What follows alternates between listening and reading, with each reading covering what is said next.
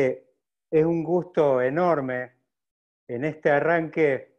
Eh, estamos eh, haciendo un lanzamiento en este momento con mi gran amigo Carlos de Angelis, que es el tema de hacer un panorama semanal en este momento aprovechando las, eh, redes sociales, en este momento que están, por supuesto, a full con el tema del, del coronavirus.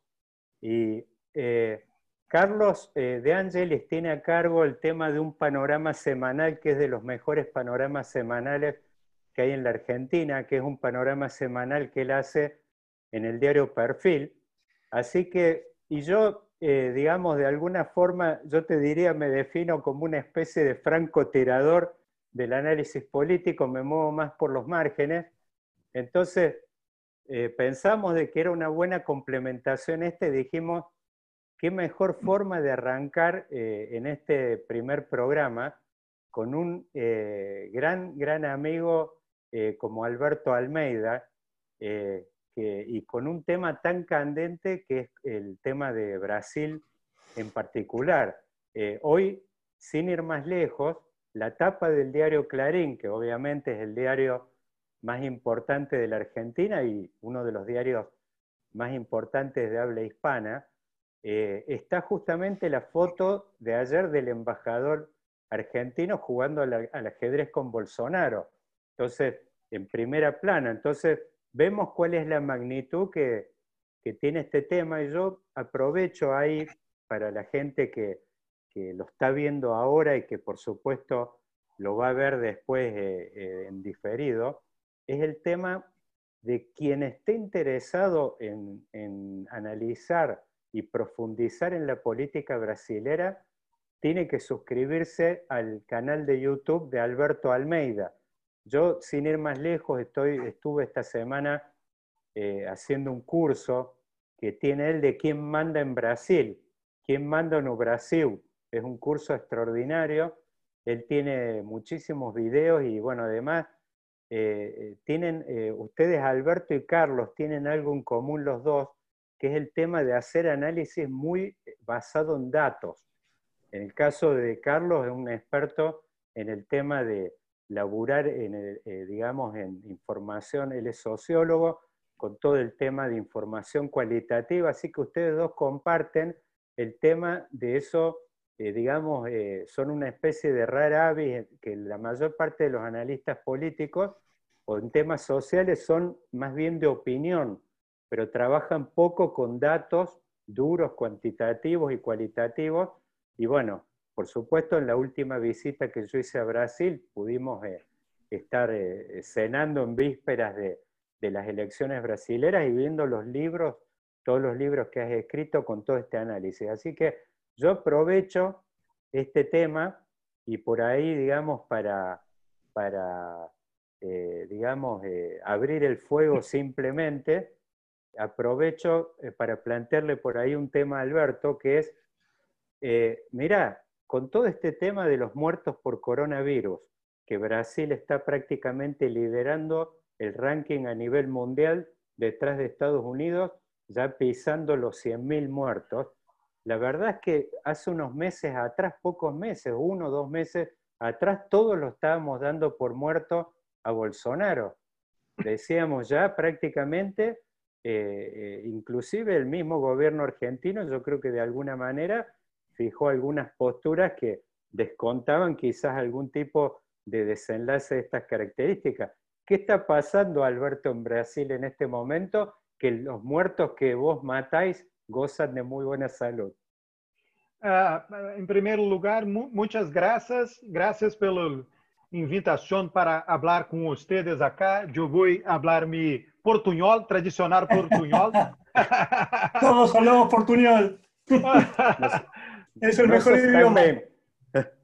É, um prazer uh, falar com uh, nosso, nossos irmãos. Uh, eu admiro muito a Argentina.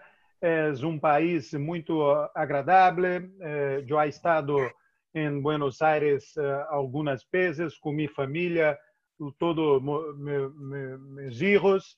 É, o que a, acontece acá em Brasil é que é, o Congresso brasileiro aprovou o auxílio ajuda emergencial durante a pandemia. A ajuda emergencial por três meses, depois mais dois meses. É, essa ajuda foi de 600 reais. 600 reais. Ocorre que é, o Bolsa Família, que é um programa é, com muito sucesso, um programa social com muito sucesso, é, onde estão é, 13 milhões de famílias brasileiras, a mulher jefe de domicílio é, é, é 80% de beneficiário de Bolsa Família. Então, é, é, esta lei de ajuda emergencial dá duas ajudas para as mulheres é, que são chefes de domicílio. Significa que elas passaram a receber 1.200 reais. É, isto é muito para uma pessoa. O auxílio médio de Bolsa Família era de 200 reais. Ela deixou de receber 200 reais e passou a, a, a ganhar 1.200, seis vezes mais. Isso, Bolsa Família. E outras pessoas que não, não fazem parte deste programa social é, passaram a receber 600 ou, ou, ou, ou 1.200. Homem e mulher, na barreira. É, e, e, foi uma, isto mudou a, a, a linha de pobreza em Brasil não há mais pobres em Brasil por causa da pandemia, pero há um tremendo buraco fiscal. Isto está ocorrendo neste momento em Brasil. É, é, Bolsonaro não tem como pagar essa ajuda emergencial é, depois desse ano, né, talvez depois de mais dois meses, três meses. Se a economia brasileira, brasileira não, não, não, não começa a, andar mais rápido, eh, a popularidade de, de, Bolsonaro vai piorar, vai cair.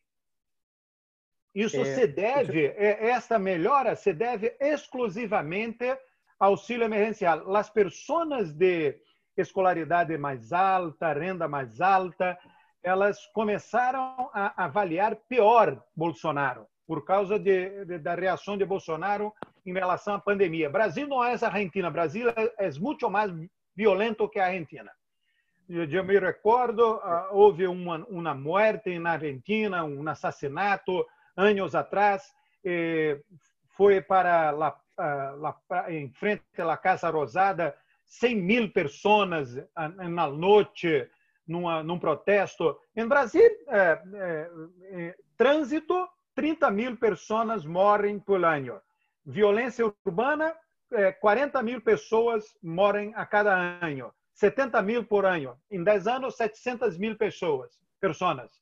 A, é. É, a, violência em Brasil, mortes em Brasil, foi uma coisa normalizada pela população brasileira. Alberto, bueno, sí. Gracias. Te quiero agradecer. Extendo los saludos de Daniel, que estamos en esta experiencia, en esta política experimental eh, para pensar un poco lo que está pasando en Brasil y después, por supuesto, profundizar en la relación argentino-brasileña. Eh, pero bueno, se habló mucho acá del soporte militar de Bolsonaro, su gabinete. Eh, eso es una pregunta, ¿no? ¿Cómo está esa relación? Que, desde aquí, uno mira desde Argentina eh, se nos eriza la piel ver militares en un gabinete, ¿no? Eh, quizás en otros lugares pueda ser común. Y la otra cuestión es, ¿cómo está viviendo la clase media el ascenso de Bolsonaro? Eh, muchos de los cuales lo votaron en su momento, ¿no? Porque este, evidentemente no podía ganar con la extendida clase media paulista, carioca, de las grandes ciudades brasileñas. ¿Cómo lo están viendo este, y qué están pensando futuro, ¿no? Mira, Carlos, a classe média em Brasil, em fato, não é uma classe média. Nós outros falamos esse termo classe média, é normal, mas é uma pequena elite. Tu sabes disso? 10% de Brasil eu conosco o que está ocorrendo em São Paulo, em Rio, em outras capitais com classe média eh, mais rica. Eh, as pessoas vão para sua casa de campo, sua casa de playa, e ficam trabalhando lá. Se, seis meses, eh, cinco meses, uma espécie de vacações, uma espécie de trabalho em, em sua casa, em los empleados, eh, os funcionários estão lá. As pessoas de, pessoas de classe barra estão trabalhando eh, na casa de praia. Isso é algo totalmente normal, está ocorrendo em São Paulo. Está em outro mundo. É outro mundo, é outro mundo. totalmente outro mundo. Se tu vais Rio de Janeiro, porque me, me, meus padres eh, habitam em Rio, eu, eu estou em São Paulo, pero eu vou lá a cada mês. Rio, a vida em Rio está totalmente normal. Talvez menos uh, automóveis las calles, pero uh, quase normal, 90%, 80% normal. Em São Paulo, 50% normal. Hum. Para a classe média alta, pero lo, lo, pueblo pobre, los pobres estão trabalhando. Eh, yo un tema, un tema que te quería comentar, eh, justo te escuchaba Alberto, fíjate, eh, es una situación muy afín, quizás lo que comentabas de Bolsonaro con el tema de cómo está llegando el dinero este de la, de la pandemia abajo y el papel que está jugando esto. En Estados Unidos ocurrió algo similar, que es el tema de una ayuda de unos 600 dólares semanales que mensualizados son 2.400 dólares. Bueno, eso es más que el ingreso que tenían trabajando un montón de americanos. Y eso es una de las cosas que está explicando curiosamente el tema de la disminución de la pobreza tan fuerte que ha tenido Estados Unidos en los, yo te diría, en los tres últimos meses. Eh, uno de los temas que ha llamado la atención, que es cómo ha jugado la pandemia abajo y eh, en este sentido, justamente uno de los temas es eh, la duda de cómo puede llegar a meter la cola este tema en el proceso electoral este en puerta, siendo, digamos, que para muchos americanos ha sido realmente un, un impacto positivo muy grande. Sí, en Brasil eh, ocurre lo mismo. Uh, a classe média alta, Carlos, eu vou uh, falar de las duas perguntas. A classe média alta, le, a avaliação de Bolsonaro ha piorado. Por quê? Por causa de sua postura com pandemia, em relação à pandemia. Pero, imagina em dois anos, eleições presidenciais de 2022. Se Bolsonaro é candidato, é, é candidato, vai para vai a segunda volta, é, com outro candidato de esquerda, esta classe média vai votar em Bolsonaro, não vai votar em esquerda. Ah. Mesmo hoje, é, eles estão avaliando pior Bolsonaro, mesmo nessa situação. Ah, ah, não está claro o que ocorreria com as pessoas de classe baixa. Eu creio, Daniel, que ah, auxílio, ajuda, ajuda emergencial, três meses, mais dois, talvez, depois eh, vai cair para 300 reais, 200 reais, e ano que vem não, não há, não há mais. Bolsonaro quer um novo, um, um novo programa social para com um outro nome, não Bolsa Família, Renda Brasil, Renda Brasil, com, com um pouquinho mais de dinheiro. O rendimento médio de Bolsa Família é 190 reais ele quer um Renda Brasil com 250, talvez 300. Não há dinheiro para isso. As finanças públicas em Brasil iniciou este ano sem pandemia, sem pandemia, eh, iniciou com uma previsão de déficit orçamentário de 124 milhões para o ano de 2020. Ah, 2% do produto interno bruto de Brasil.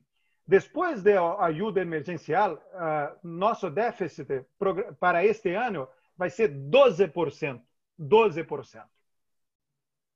É, é, como vai é, ser isso? Ano que vem. Depois do ano que vem, mas é, muitos anos para é, pagar esta conta. Não é simples. Agora, ¿cuáles, digo, hace unos meses atrás, eh, había una, eh, digamos, el tema de líderes, los nombres que estaban sonando, por ejemplo, bueno, uno que era el que más estaba el foco puesto, que era el tema del ex ministro Moro, que era quien era uno de las figuras que por ahí lo podía a futuro complicar más a Bolsonaro. Y después, bueno, por supuesto está la situación, que eso lo que me gustaría por ahí que analicemos un poquito qué está pasando fuera del bolsonarismo, porque una de las cosas que en ese momento muchos analistas decían de que una ruptura de Bolsonaro con el ministro Moro podía generar un, daño muy grande a futuro con la base electoral del, del bolsonarismo. Después sonaban algunos nombres, inclusive el de un outsider, que no sé cómo encuadrarlo aquí en la Argentina, que es Luciano Hack, que eh, un outsider que no sé cómo llamarlo, porque acá lo podríamos encuadrar con Tinelli, pero he visto que tiene un formato de programa en O Globo que se parece más a algo que quizás los viejos nos acordamos un poco acá, que quizás sea Pipo Mancera, viste, tenía una especie de sábado, de sábado bus, diría Nico Repeto. El outsider del outsider, ¿no? Porque claro. la mamusca, ¿no? El outsider, aparece el outsider por todos lados, ¿no? Este, claro, y después lo que no sabemos, que era un poco, vos tocaste el tema de, en esta perspectiva, digamos, de que estas ayudas de Bolsonaro tengan un, deterioro, el año que viene desaparezcan, es qué pasa con el partido político, que es el que representa los sectores más carenciados de, de Brasil y el que ha tenido, por supuesto, sus núcleos duros en todo el nordeste, en el norte de Brasil, ¿Qué está pasando? Digo, ¿qué pasa? ¿Cuál es el devenir del Partido de los Trabajadores a futuro? O si esto realmente va hacia... Y, cuál puede ser el papel de Lula también en esto, eh, donde uno, yo creo que no nos podemos imaginar de que él pueda tener alguna participación electoral, pero sí uno podría pensar de que quizás a futuro él tendría un papel similar al que tuvo Cristina Kirchner acá en Argentina, que es el tema de nuclear, de estructurar y de promover alguna candidatura alternativa dentro del partido. No nos imaginamos que sin él pueda armarse algo razonable dentro del, digamos, fuera del bolsonarismo. Mira, la eh, Suprema Corte de Brasil tiene 11, 11 ministros, 11 juízes. Para las, eh, muitas decisões, eles separam em duas turmas, dois grupos de cinco juízes cada.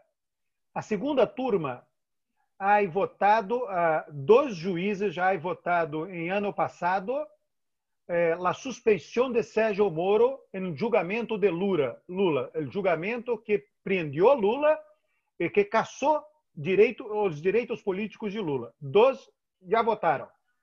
Eh, Faquin, Edson Faquin e Carmen Lúcia votaram eh, é, contra a suspensão de Moro. Então, continuaria valendo a sentença de Lula. Pero há três outros ministros para votar. E tudo indica que essa votação será em próximo mês. Pode ser próxima semana. Gilmar Mendes, o presidente desta turma da Suprema Corte, Lewandowski, os dois vão votar pela suspensão de Moro, a favor da suspensão de Moro, 2-2, empate. E Celso de Mello. Celso de Mello, ayer, Celso de Mello ayer se licenciou para tratamento de saúde. É, isto significa que se o placar final é 2 a 2, o réu é beneficiado, Lula é beneficiado. E Moro é considerado suspeito. Isso pode acontecer em las próximas semanas em Brasil. No será sorpresa si acontecer. Alberto, significaría que puede estar rehabilitado políticamente Lula para presentarse en las presidenciales. Sí, el e Lula, si esto acontecer, Lula será candidato. Será candidato. Ahora, vos tenés, vos tenés claro, Alberto, de que... Siguiendo el ejemplo de Cristina. Claro, pero vos, digo, esto eh, digo, eh, puede llevar al PT a un escenario donde la posibilidad de que Lula, la, sola posibilidad de que él pueda competir, prácticamente ocluye la posibilidad del nacimiento de cualquier liderazgo alternativo, achata a todos, y en la medida de que esto se alargue en el tiempo, esto yo creo que de alguna manera va a jugar a favor del, del actual oficialismo, en el sentido de que la oposición no va a poder reagruparse, no va a poder elaborar alguna candidatura alternativa, uno los ve, el que está más cerca hoy de Lula es Fernando Haddad y está lejísimos, digo, realmente eh, puede el PT enfrentarse a una situación similar a la que tuvo en la elección anterior de que no tenga el tiempo suficiente y más con el tema este también de, yo diría, no sé, decir, los vedetismos internos con el caso de Ciro Gómez, digo, y todas estas cosas, de que la oposición tenga muchos problemas para, para generar algún polo de, de competitivo de poder a futuro. ¿Cómo lo ves a eso? Daniel, se Lula é candidato, em termos de outras candidaturas de esquerda, não, não haverá. Mesmo que Ciro seja candidato, vai ter quanto? Menos de 12%. 12%. Em todas as eleições, Ciro foi candidato três vezes. 12% em todas as três. Se, se Lula é candidato, Ciro não terá 12%, terá menos. É, Flávio Dino, governador de um estado é, grande em território, pero pequeno em população, eh, muito pobre, Maranhão, de norte, nordeste de Brasil, que está se apresentando como possível candidato por outro partido de esquerda, não será candidato. E a renovação seria o vice de Lula. Quem, quem seria a Cristina Kirchner de Lula? Vice Uh. Eh, y hay un estado, porque eh, eh, Argentina es más concentrada en Buenos Aires, 40% de la población de Argentina está en la capital, provincia de Buenos Aires. Brasil es concentrado, pero eh, menos. Eh, hay São Paulo, con 23, 24, 25% de la población brasileira, Nordeste, com 23, Nordeste, la região, 20, 23, 25% de la electores população o mais grande estado do Nordeste é Bahia. Bahia é governada por PT nos últimos 16 anos. O atual governador de Bahia é um player importante, Rui Costa. Rui Costa é um player importante. O quarto mais grande estado eleitoralmente em população em Brasil. Primeiro é São Paulo, segundo Minas Gerais, terceiro Rio, em quarto Bahia. Eh, os portugueses, quando chegaram em Brasil, eh, começaram a colonização do Brasil pela Bahia, por Salvador. Foi, foi a primeira capital do Brasil. Por isso, essa historicamente a população é grande. É, é, tu deves acompanhar Rui Costa. Fernando Haddad é um possível candidato, se Lula não pode, pero Rui Costa é outro possível candidato. Rui Costa é, tem um esquema político forte em Bahia. É, o governador anterior dele foi Jacques Wagner. Jacques Wagner atualmente é senador, um importante senador do PT, governou Bahia por oito anos e agora Rui Costa mais oito anos, 16 anos em total. Então, tu tem que ver isto. Sérgio Moro, eu não creio muito em sua candidatura, porque Bolsonaro é muito agressivo, Bolsonaro gosta de briga. Se Sérgio Moro se coloca como candidato, Bolsonaro vai brigar muito com ele, vai tentar impedir a candidatura de, de Sérgio Moro. É, vai, vai conversar com, os, com, um partido que queira dar a candidatura para Sérgio Moro, coisas assim. E, e a negociação política, quando tu és candidato a presidente em qualquer lugar do mundo, ah, é, tu és candidato a presidente, os outros candidatos, governadores, é, deputados, vão, vão falar contigo para saber, é, dê-me la plata para fazer minha campanha. Tu puedes imaginar esta negociação com Sérgio Moro? Sérgio Moro? Impossível. Negociações financeiras para financiar campanha, sendo ele um, um ex-juiz é, que, que, que, que, sempre foi a, contra a corrupção, não, não, é uma negociação possível, é, é uma barreira para sua candidatura a, a política real, a realpolitik, eh, em qualquer lugar do mundo, Brasil particularmente. Eh, un, tema por ahí que me gustaría introducir que ha sonado bastante también en los últimos tiempos. Se hablaba cuando la figura de Bolsonaro venía en picada. Ahora se ha recuperado, pero uno no puede predecir de que esto no vuelva a ocurrir y más en la medida de lo que vos decías, Alberto, de que eh, la, potencia de estas ayudas empiece a decaer el efecto. Eh, es el tema de que eh, se hablaba mucho del bolsonarismo sin Bolsonaro. Eh, en un momento empezaba justamente a, discutirse eso como una alternativa también de poder a futuro. O sea, que es esa base que acompañó a Bolsonaro, que mucha de ella, lo que decías vos, los sectores de clases medias altos están bastante disconformes con la administración de la pandemia por parte de, por parte de él, así que eh, uno no puede descartar que, empiece también a aflorar. No sé, eh, por ejemplo, hace un tiempo estaba el tema, la figura, por ejemplo, del gobernador de San Pablo, de, Doria.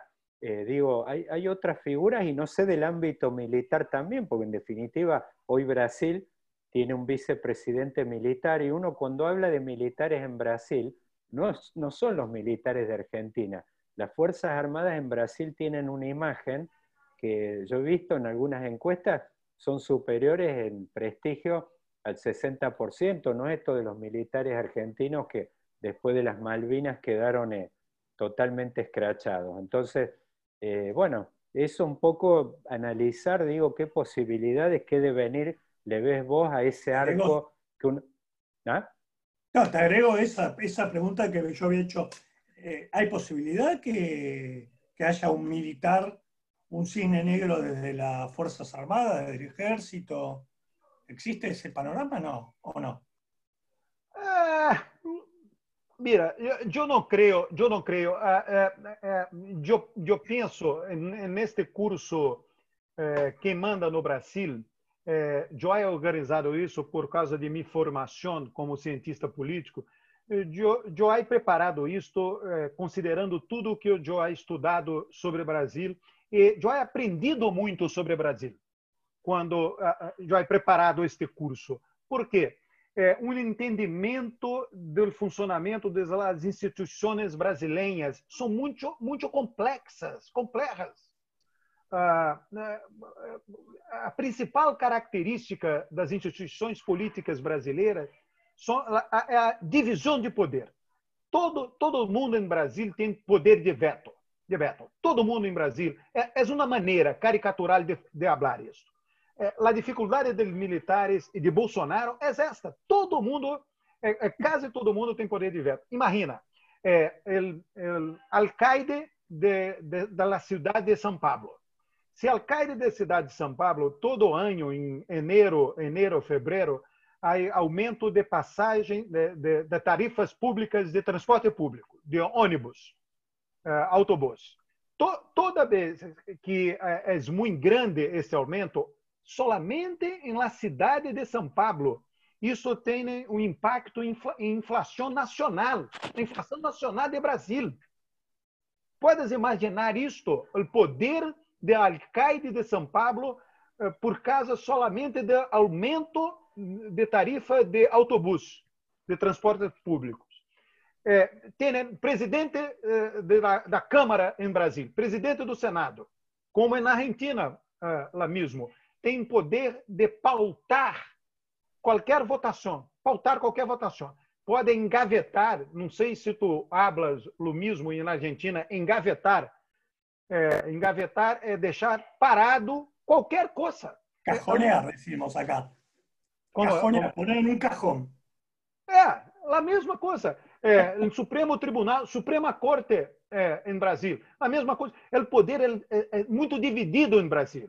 Uma federação, a Argentina é uma federação. Eu sempre falo, países que são federação fortes, não, não precisa ser forte como Estados Unidos, Brasil, Argentina, México. É difícil governar um país um país que é uma federação forte. Brasil é mais descentralizado, um pouquinho mais descentralizado que a Argentina, portanto, é muito complicado. O presidente tem que falar com muitas larentes, político de um estado chico, político de estados grandes.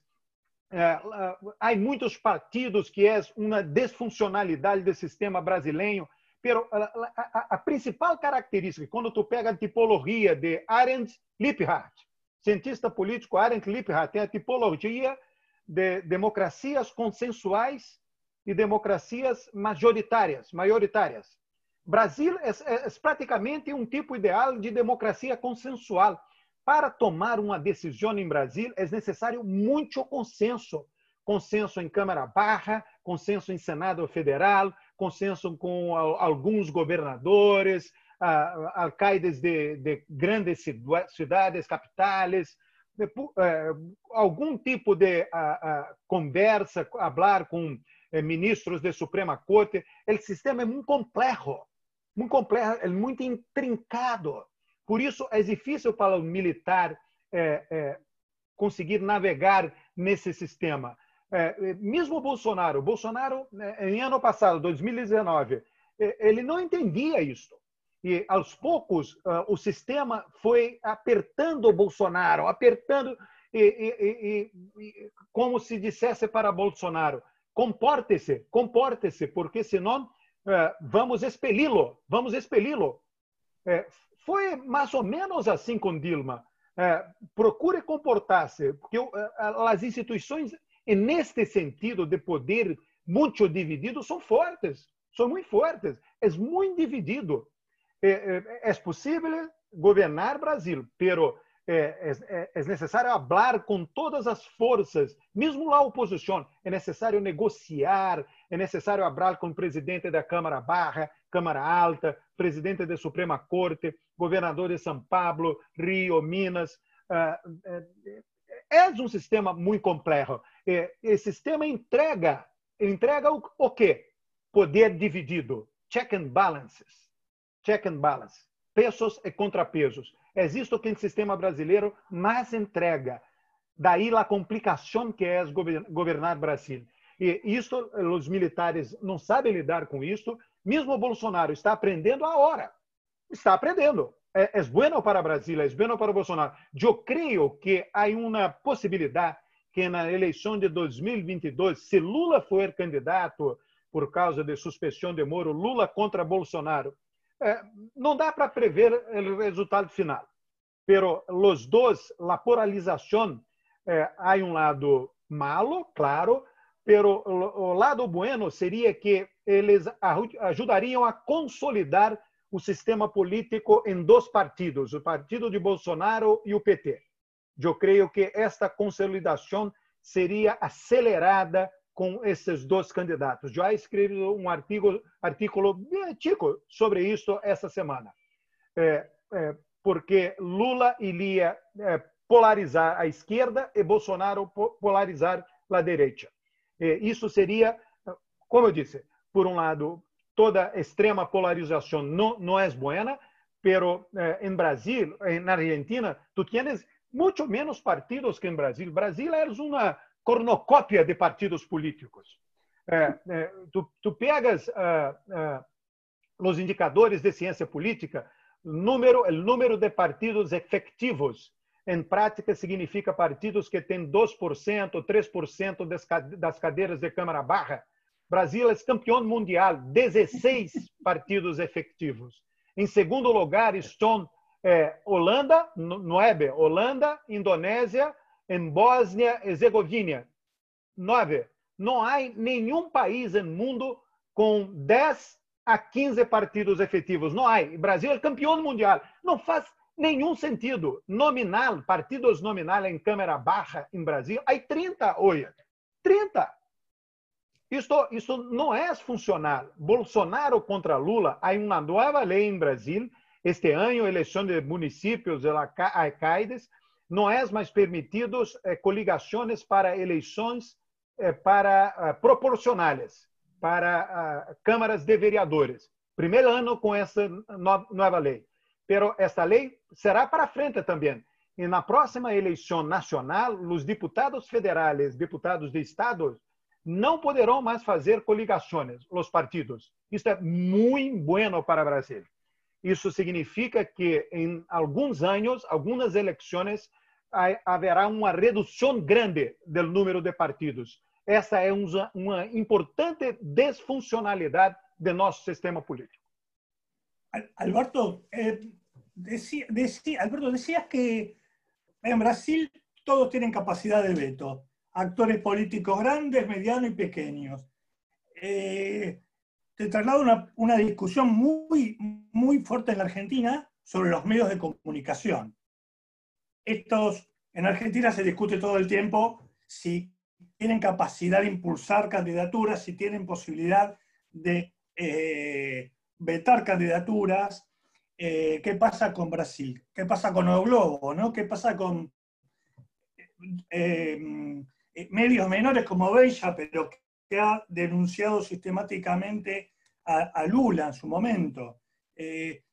¿Siguen siendo, son actores políticos? ¿Vos los ves con posibilidad de incidir? ¿O se habla mucho de los medios, pero en realidad la gente a la hora de votar no le da importancia a lo que dice. ¿Cómo lo ves en Brasil? Carlos, mira, eh, eu sou especializado em ciência política, minha área é opinião pública, encuestas, comportamento eleitoral, um pouquinho de instituições. Eh, em opinião pública, nós outros somos treinados eh, em uma literatura que empírica, empírica, que há provas que a opinião do eleitorado não, não cambia rapidamente. As crenças das pessoas não cambiam rapidamente. Há meus livros, Cabeça de Brasileiro, há uma, há uma inércia, há, variáveis que são fixas em, em curto prazo. É, porque eu estou... O quê? variables duras, variables fijas, variables... Fija, fija, sim, sim. É, por exemplo, é, mesmo a avaliação de governo é, muda pouco em três meses, quatro meses, cinco meses. E, e muda por causa de coisas concretas, é, como o Bolsonaro é, é, lidou com pandemia, auxílio emergencial, coisas muito concretas na vida das pessoas, pessoas opinião pública mostra isso, toda a literatura científica de opinião pública. E nesse sentido, a mídia, o que faz para alguém com minha especialização, o que faz a mídia? A mídia tira proveito das crenças das pessoas para é, é, é, empurrar algumas agendas, pero não muda a cabeça das pessoas. É, mira o que há ocorrido em Brasil. Lula é, foi eleito presidente em 2002, depois reeleito em 2006. Dilma, 2010, 2014. Globo queria essas quatro vitórias? Não. Globo perdeu quatro eleições. E na eleição passada, hoje, Bolsonaro é um, inimigo, é inimigo pior que Lula contra Globo. Muito pior. Por quê? a la transmissão de futebol em Brasil. Eh, Bolsonaro ha cambiado a lei de transmissão de futebol em Brasil. Eh, antes, eh, os dois, os dois equipos decidiam a, a, rede de televisão que ia transmitir. Agora, solamente o mandante de campo. O que fez com que Flamengo, grandes times, grandes equipos escolhessem Facebook, YouTube para transmitir la, os jogos. É, Globo perdeu receita. Efetivamente, Globo perdeu receita. Lula não, não ha feito isso com, com Globo. Portanto, a Globo perdeu quatro eleições de PT e mais uma com o Bolsonaro. Cinco eleições consecutivas. Em futebol. Sim, sim, sim. É, é, é, é, negócio, por supuesto, não? Sim, sem, sem dúvidas. Uh, mis, mis hijos uh, son, uh, lo mais viejo tem 19 anos, uh, lo chico 12, 13 anos. assistem streaming, Netflix, Netflix, YouTube televisão. Há uma mudança muito grande na audiência de TV. Globo não, não tem mais aquele poder. E, e mesmo isto, perdeu cinco eleições. A última eleição perdeu no primeiro turno, porque o candidato preferido de Globo sempre foi o candidato do PSDB. O candidato do PSDB em eleições bueno, de 2018 teve 4% acá, de voto, 5%. Acá decían eh, que eh, cinco o seis tapas de Clarín tiraban abajo un gobierno hace unos años atrás. Eso nunca ocurrió, pero es cierto que eh, los gobiernos, eh, Clarín te metía cinco o diez tapas fuertes y, temblaba, y eso ya también acá está muy diluido. Han metido como 300 tapas eh, de todo tipo y fíjate, Cristina Kirchner volvió, entonces el efecto ya es muy relativo. quiero aprovechar un segundito para mencionar que tenemos acá en la esta conversación eh, a, grandes amigos y eh, hay, digamos, eh, Nacho Pirota, alguien que escribe mucho de Brasil, es un gran experto. El tema, bueno, está Santiago, Hernán, María Eugenia y, y alguien en especial que quería mencionar que yo no sé en qué momento le gustaría entrar, pero tenemos alguien en la tribuna realmente de lujo, que es el Vasco Mondarain, que es un, expresidente de, de cámaras en la provincia de Buenos Aires con una experiencia enorme y además eh, que tiene mucha experiencia en la política territorial, la verdad que el Vasco es un gran lector de, de, la política internacional y en especial he leído muchas veces análisis muy agudos de él respecto al tema de Brasil, así que no sé en qué momento Vasco si querés hacer algún tipo de entrada, comentario, lo que vos eh, te parezca, obviamente que tenés el, la, la, casa abierta, eso ni lo dudes.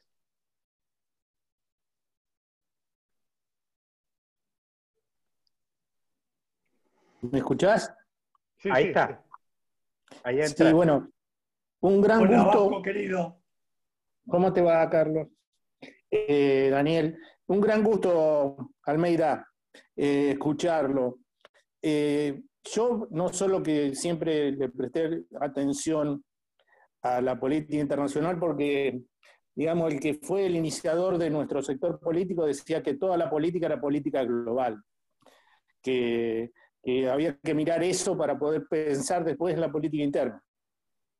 Y bueno, eh, de esa manera miré mucho y aparte, porque soy bastante curioso, se dio la circunstancia de que eh, por otras razones, que es eh, eh, que sigo un, a un equipo de fútbol por la Libertadores, tuve la suerte de en las últimas elecciones estar en, en Brasil. Y yo, la primera impresión que tuve fue que iba más gente en respaldo de Lula a las manifestaciones acá en la Argentina que en el propio Brasil. Eh, y que había una conciencia, digamos que no antilulista, pero vi mucho, mucho en gente, digamos, que no es de, del sector más pudiente. Por el contrario, había mucha resistencia a lo que significaba o a lo que había hecho el PT, inclusive Dilma, este, no encontré una persona que la defendiera. Y nosotros acá en la Argentina eh, teníamos otra visión, o sea, más allá de entrar en un juicio de valor, eh, pensábamos que, era, tenía otras características, digamos. Después, esa percepción confirmó, se confirmó con el triunfo de Bolsonaro.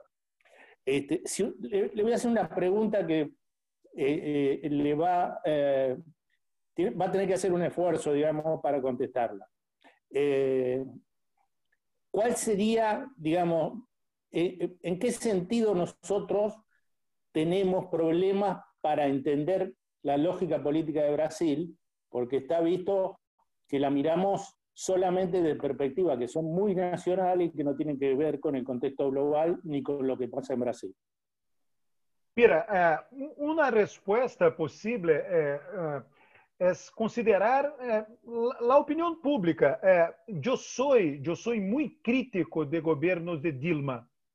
Por quê? Por que isto? É, Lula é, é, Lula foi uma espécie de fenômeno porque Lula foi capaz de atender os mais pobres com política social, pero Lula eh, foi responsável, não austero, não austero, pero responsável do ponto de vista fiscal.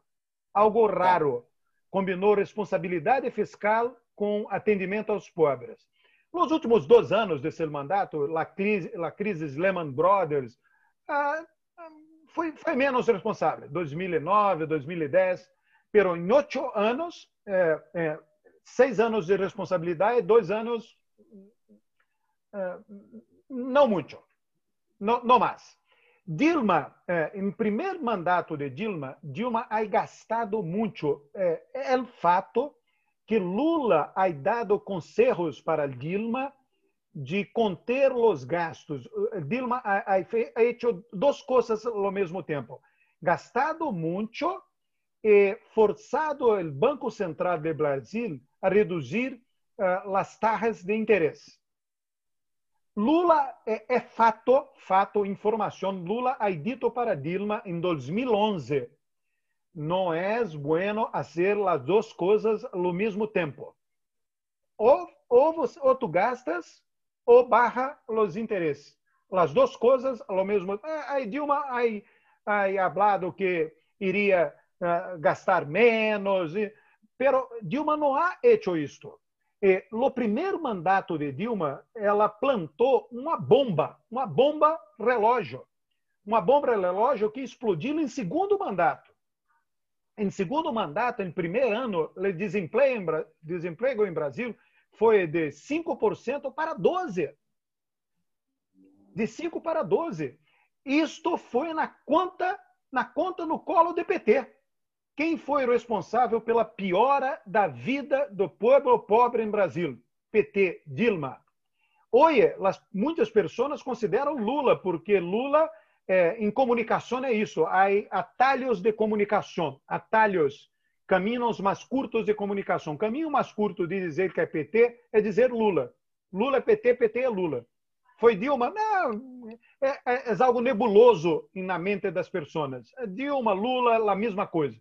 Pero a vida das pessoas em Brasil piorou muito em desemprego, quando o desemprego foi de 5 para 12 em um ano, menos que em um ano, durante o segundo mandato de Dilma. Isto com mais corrupção, escândalos.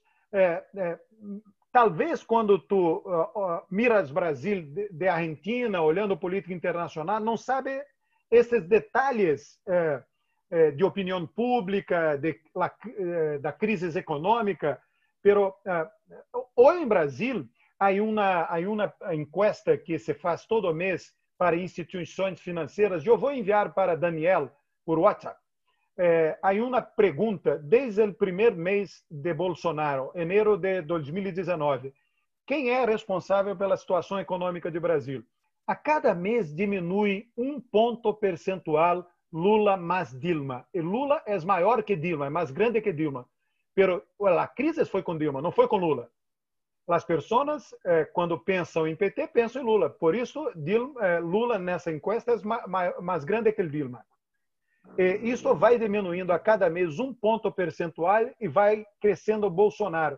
É, toma tempo, toma tempo, as pessoas vão esquecer, olvidar é, a crise com PT, crises econômicas, e vão é, pensar mais que se tem uma crise agora é por causa de Bolsonaro. Pero leva tempo, uh, meses, anos. É, é uma encosta muito interessante essa pergunta. Eu vou, quando finalizar aqui, eu vou enviar para Daniel eh, por WhatsApp.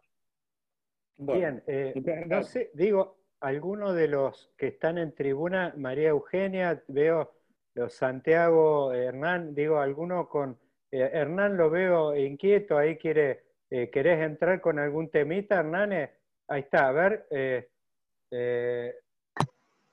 a ver, ahí estamos. Desmuteate, Hernán. A ver. Ahí. está. Hola, ahí está.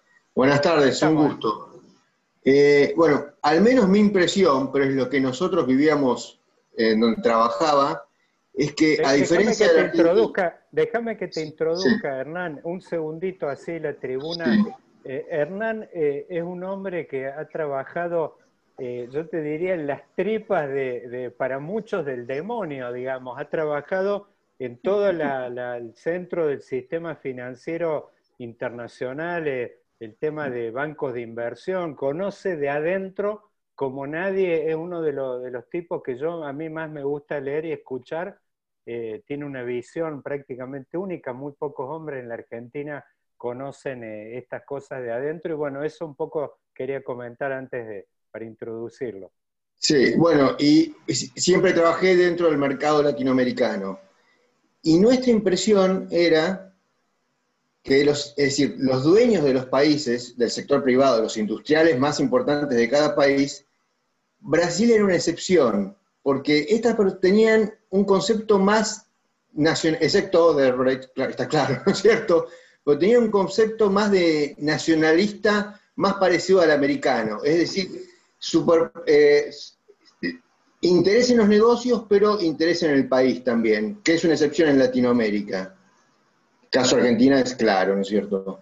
¿Cuál es la visión de ese sector con respecto a Bolsonaro o a Lula o por quién se inclinarían, digamos, ¿no es cierto?, en una elección? Os empresários em Brasil agora estão totalmente favoráveis a Bolsonaro. Uh, uh, todos os negócios, eh, dos chicos, os pequenos empresários. Em Brasil, em cada município de Brasil, há uma associação chamada Clube de Diretores Logistas. Clube de Diretores Logistas. Em cada município em Brasil, representam o pequeno comércio, pequenas tendas, eh, todos foi a favor de Bolsonaro. Todo o negócio rural em Brasil é muito forte, como na Argentina, eh, Paraná, Mato Grosso do Sul, e os empresários industriais também, todos. Mercado sí. Porque los industriales, los, repito, los grandes, por lo general tienen una visión más allá del gobierno de turno, particularmente en Brasil es lo que vemos. Y claramente el gobierno de Bolsonaro, como va, como decís vos, con el déficit que tienen, sin casi capacidad de endeudamiento ya, va a un fracaso, ¿no es cierto? Por lo cual, eh, la visión, desde mi punto de vista, sería por lo menos un recambio, no sé si Lula, pero un recambio que trate de cambiar las políticas. Eh, mira, si Lula es candidato, Lula, eh, Lula habla con todos. Lula habla con todos. Cuando Dilma foi para a reeleição, havia uma vida muito forte no Instituto Lula, hoje não mais, pero é, é algo conhecido em Brasil o presidente, os presidentes dos maiores bancos do Brasil, Itaú, Bradesco, eh, antes da reeleição de Dilma, eh, foi a Lula a falar com Lula, solicitar, pedir para Lula ser candidato, não permitir Dilma. Lula não vai falar nunca. Eu creio que Lula não foi candidato porque sabia que a situação do país estava muito mala. Lula é muito esperto, muito perspicaz, muito. Uh, uh, uh, Lula vai falar. Lula tem trânsito com todas as elites em Brasil. Se foi ele candidato. Complementar la pregunta de Hernán, eh, siempre estudiamos en nuestra facultad la importancia de la burguesía paulista y esta visión nacional de eh, eh, desarrollar la industria local, incluso la, eh, la industria eh, aeronáutica, uno de los países, pocos países del mundo que tiene industria. ¿Esta idea de la burguesía paulista ha desaparecido, se ha difuminado? ¿Sí? Los chinos, a China ha derrotado o Brasil totalmente. A indústria em Brasil perdeu muito capacidade de produção, participação no produto interno bruto em Brasil. Há uma discussão aqui de reindustrialização do Brasil, um grupo de economistas, uma discussão mais intelectual, pero um dia vai chegar em política, eh, que o Brasil perdeu totalmente sua indústria. Há algumas importantes eh, empresa, empresas no mundo, há uma em Santa Catarina, VEG, W-E-G, VEG, que eh, produz motores B2B, é muito boa, pero não é mais aquela indústria de passado, participação no PIB, participação de mão de obra, ha eh, caído muito, muito. No sé, digo, a ver, eh, otros que están acá el tablero, Santiago, si querés por ahí hacer alguna entrada, a ver, te damos, a ver, ahí está. Acá estamos. Ahí está, Santiago, mucho gusto. Hola, mucho gusto, gracias por dejarme participar. Este, ahí buceando en Twitter encontré la, la charla y bueno, este, me metí a ver eh, cómo, cómo venía. Eh, no, mi inquietud es si el partido de la socialdemocracia, acá en Brasil se maneja mucho con las siglas, el PSDB, y, eso me marea un poco, eh, puede llegar a, a repuntar y a, y a tener un lugar preponderante en las próximas elecciones presidenciales? No. Bolsonaro, yo Bolsonaro, el electorado de, eh, de PSDB foi completamente transplantado para Bolsonaro. Bolsonaro é presidente, tem na mídia, pauta a mídia, ele vai manter este eleitorado. A situação de PSDB é muy mala, pésima, la situación pésima. Yo no creo. La, Alberto, va, va una polarización muy fuerte, atendiendo a todo lo que vos contás. La, la, la, la carrera presidencial va a ser muy, muy dura, ¿no? Sí, y entonces se, se, se, puede llegar a transformar en un partido estadual donde guarda representación en San Pablo y en algún otro lado más, Sin duda. y ser un papel estadual nada más. Sem dúvida, sem dúvida. Tu está certo. Uh, mira, em Brasília, agora, há uma disputa que é, é econômica, em sentido de é, PT, é, esquerda contra direita. Econômica, a esquerda atende os mais pobres, a direita os menos pobres. E há uma disputa de pautas morais, morales, como nos Estados Unidos conservadoras. Brasil é muito mais, em, em, em, muitos aspectos, Brasil é mais conservador que a Argentina. A, a, a religiosidade em Brasil é mais forte que a Argentina, uma religiosidade conservadora contra aborto. Eh, os conservadores, que, como os conservadores eh, eh, miram o mundo? Há regras, as regras você tem que segui-las toda a sociedade tem que seguir as regras para manter a sociedade unida. É, e quem, quem não é conservador, habla que cada indivíduo é, tem o direito de escolher seu, seu próprio caminho. É, e nesse sentido, essa visão conservadora é importante em Brasil. Muito importante. E Bolsonaro foi capaz de mobilizar eleitoralmente isto como, como os republicanos eh, movilizam eh, en Estados Unidos. Lo mismo. Es el rol de los evangelistas, ¿no? Que vos estás hablando un poco. Yo me acuerdo hace muchos años, participé en un congreso de sociología internacional y había expositores brasileños que nos decían, los evangelistas van taladrando el sistema político. Todo lo que estamos ahí, no, no, no digo que nos reímos, pero lo miramos con un poco de, de extrañeza, ¿no? E isto passou finalmente. Sim, o PSDB não é capaz, não foi capaz nunca de eh, pegar esse discurso mais moral. Bolsonaro foi. O PSDB perdeu essa possibilidade. Essa, isso está com Bolsonaro. O ministro de Educação em Brasil agora é um pastor protestante de igreja metodista. Está ok. Eu, eu, eu não és o ministro de minha preferência, és o ministro de um governo de direita. Pero, é ok, é, é, do meu ponto de vista, é compreensível. A direita quer uma educação mais conservadora. Ganhou a eleição, tem o direito de fazer uma, uma educação conservadora. Pero isso é uma pauta. Para o PSDB, nunca foi. Nunca foi. Bueno, ¿Cuánto, ah, Hernán, dale. ¿Cuánto afectaría a Bolsonaro eh, la renuncia de un ministro que me parece que es de peso como Pablo Guedes. Porque yo, por lo que he leído, eh, están empezando a tener diferencias en función justamente de, las políticas de gasto que está teniendo, adoptando Bolsonaro, bueno, Brasil, ¿no es cierto?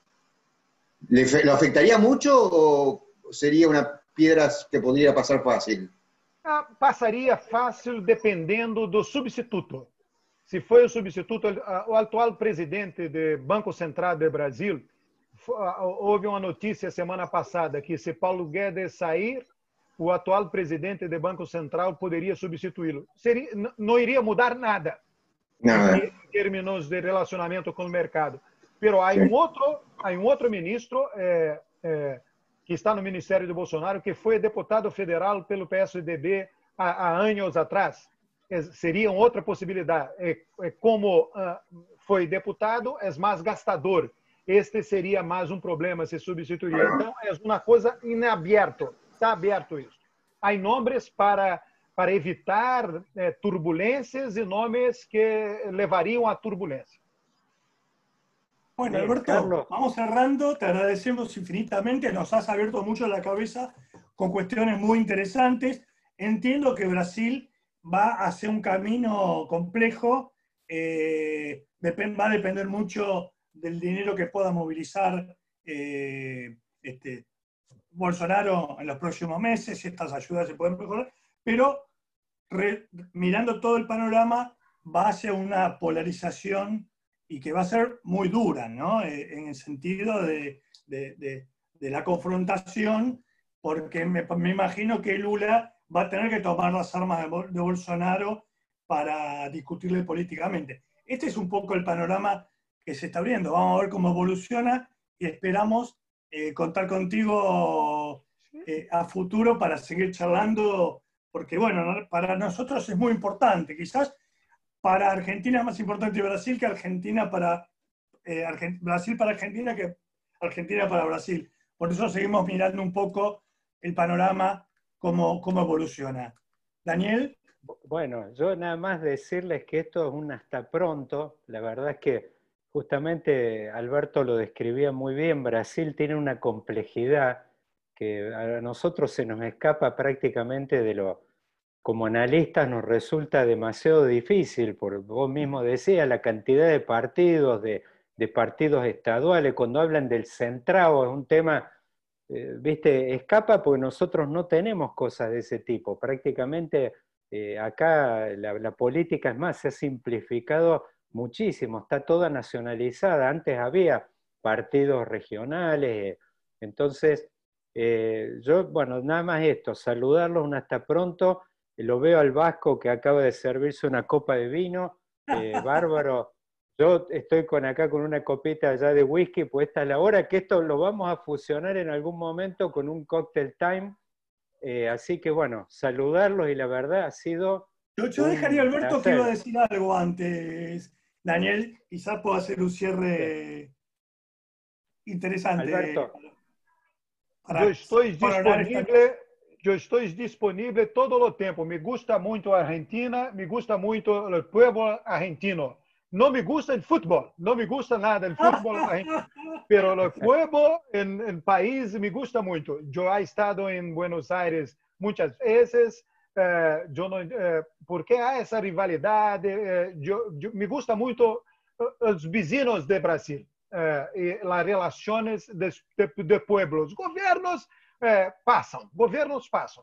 pero pueblo, pueblo de América do Sul es muy amable. Muito amável.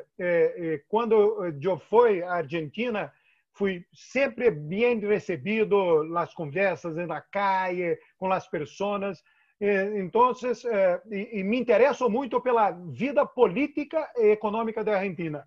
Portanto, estou disponível para quando quiseres, quando vocês quiserem, para novas conversas sobre Brasil, sobre Argentina y cosas así.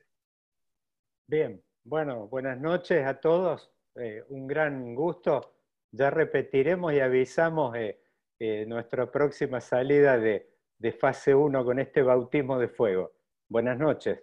Adiós, buenas, noches. Chao, buenas noches. Chao, buenas noches. Chao, chao.